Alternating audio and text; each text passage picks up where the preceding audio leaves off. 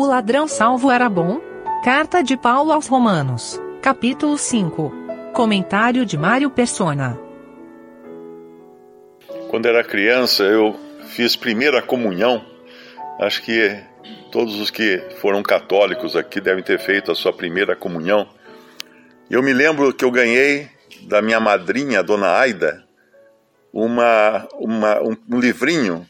Era lindo o livrinho, era de capa de madrepérola, capa feita de concha, né, de, de, de concha brilhante, bem lustrosa tal.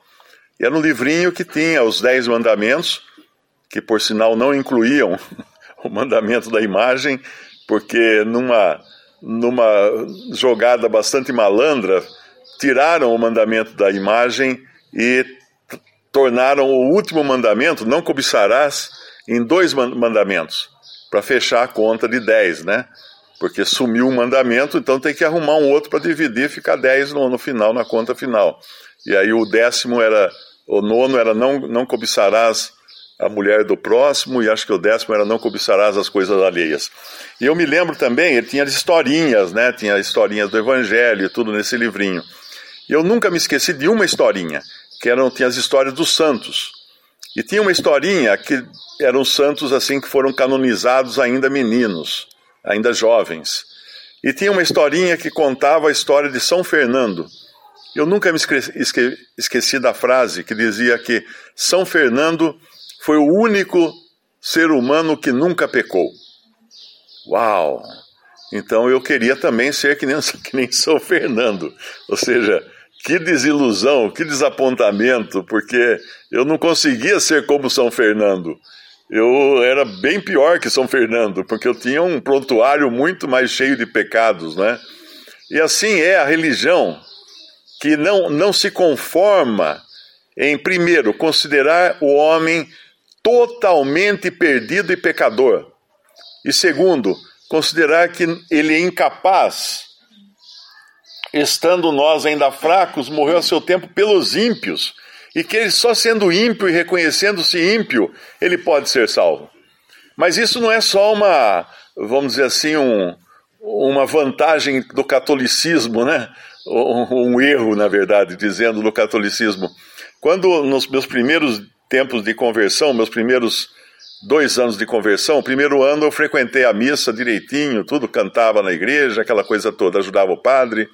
Mas no segundo ano eu frequentei uma congregação batista. Eu me lembro de um, de um pregador, de um obreiro, que foi visitar e fez uma pregação sobre o, o ladrão na cruz, o malfeitor na cruz. E eu fiquei surpreso com a criatividade dele, porque ele disse que o malfeitor que, que creu e foi salvo, ele não era tão ruim assim, ele era o bom ladrão. A gente, a gente já ouviu, todo mundo já ouviu falar do bom ladrão, né? Ele era o bom ladrão. Por que ele era o bom ladrão? Ele contou a história, tem até o nome do rapaz, que eu não me lembro qual era o nome desse bom ladrão, mas ele falou o nome. Era Dimas, eu não, eu não lembrava mais o nome dele.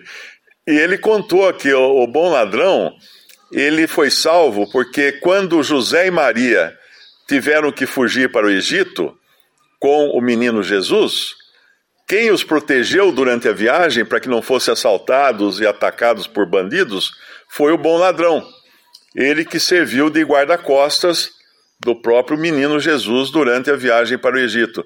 Então, por isso que ele foi salvo. Ele não era, ele não era um mau ladrão, ele não era ímpio, né?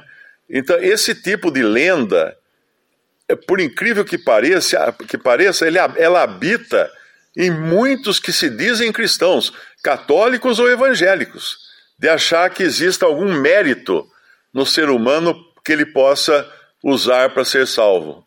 Mas graças a Deus eu nunca fui um bom ladrão, fui um péssimo ladrão a vida toda, e por ser ímpio, é que Deus teve misericórdia de mim e de todos os que estão ouvindo aqui agora, sabendo que foi por reconhecermos que não havia nada em nós que pudesse agradar a Deus é que pudemos pedir perdão dos nossos pecados e, e pedir socorro a Deus para nos salvar através de Jesus Cristo. Uma das coisas mais belas que eu aprendi do, do último capítulo ou dos últimos capítulos dos evangelhos que falam da crucificação, foi justamente a reação de um dos malfeitores. Porque lá no evangelho de, Mar, de Mateus, no capítulo, capítulo 27, diz no versículo 41, e da mesma maneira também os príncipes, os sacerdotes, com os escribas e anciãos e fariseus, escarnecendo, diziam: Salvou os outros e a si mesmo não pode salvar-se. Se é o rei de Israel, desça agora da cruz e creremos nele. Confiou em Deus, livre-o agora, se o ama, porque disse: Sou filho de Deus. E o mesmo lhe lançaram também em rosto os salteadores que com ele estavam crucificados.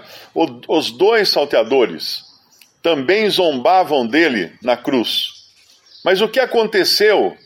Que um salteador ou um malfeitor, em um determinado ponto, mudou de ideia.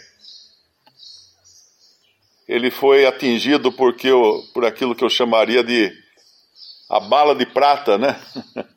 do Senhor, que lá em Lucas capítulo 23, versículo 33, e quando chegaram no lugar chamado a caveira, e ali o crucificaram, e aos malfeitores, um à direita e outro à esquerda.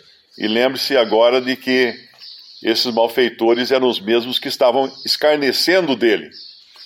E no versículo 34, ele dizia Jesus: Pai, perdoa-lhes, porque não sabem o que fazem. Essa foi a bala de prata que atingiu o coração daquele malfeitor, porque a partir deste momento é que ele vai falar no versículo no versículo 39, e um dos malfeitores que estavam pendurados blasfemava dele, dizendo: Se tu és o Cristo, salva-te a ti mesmo e a nós. Porém, lá em Marcos, nós vemos que eram os dois malfeitores. Respondendo, porém, outro repreendeu, repreendia-o, dizendo: Tu nem ainda temes a Deus, estando na mesma condenação? Nós, na verdade, com justiça, porque recebemos o que os nossos feitos mereciam, mas esse nenhum mal fez. E disse a Jesus: Senhor, lembra-te de mim quando entrares no teu reino. E disse-lhe Jesus: Em verdade te digo que hoje estarás comigo no paraíso. Que maravilha isso! Aquele, aquele malfeitor que há minutos atrás lançava impropérios contra o Senhor Jesus, de repente escuta ele falar que estava perdoando. Perdoando quem? Perdoando os bons, perdoando os justos, perdoando os religiosos? Não, perdoando os que estavam pregando cravos nas suas mãos perdoando os que o estavam uh, levando à morte numa cruz. Então, nesse momento, deu um toque na cabeça desse malfeitor e falou: Ué, mas se ele perdoa até esses que estão condenando ele à morte, tem, eu tenho chance, tem perdão para mim também.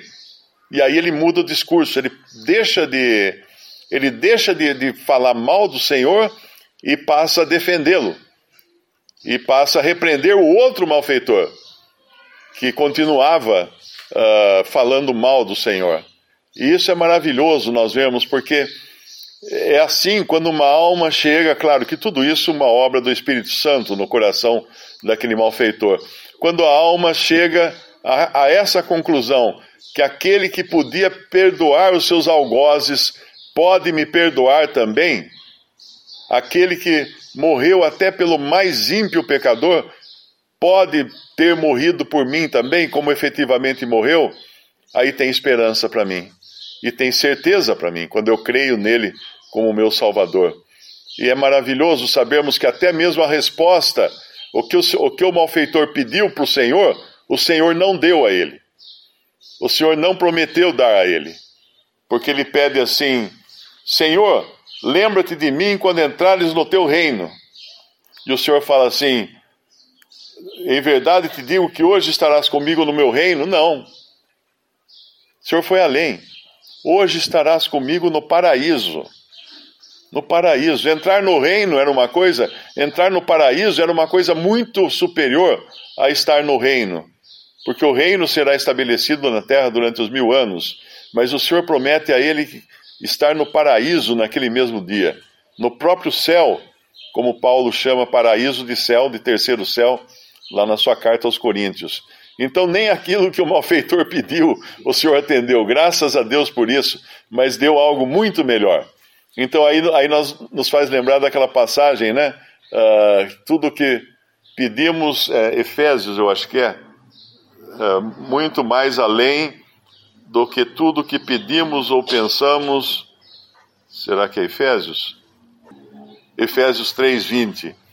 Ora, aquele que é poderoso para fazer tudo muito mais abundantemente além. Eu teria tirado zero na prova de português se eu tivesse usado tantos superlativos como tem nesse versículo aqui. Mas é, é realmente o que tem, o que o Senhor tem para nós, né?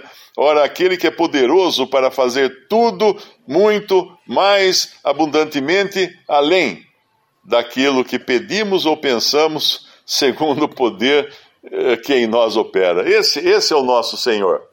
Um Senhor cheio de superlativos reservados para nós.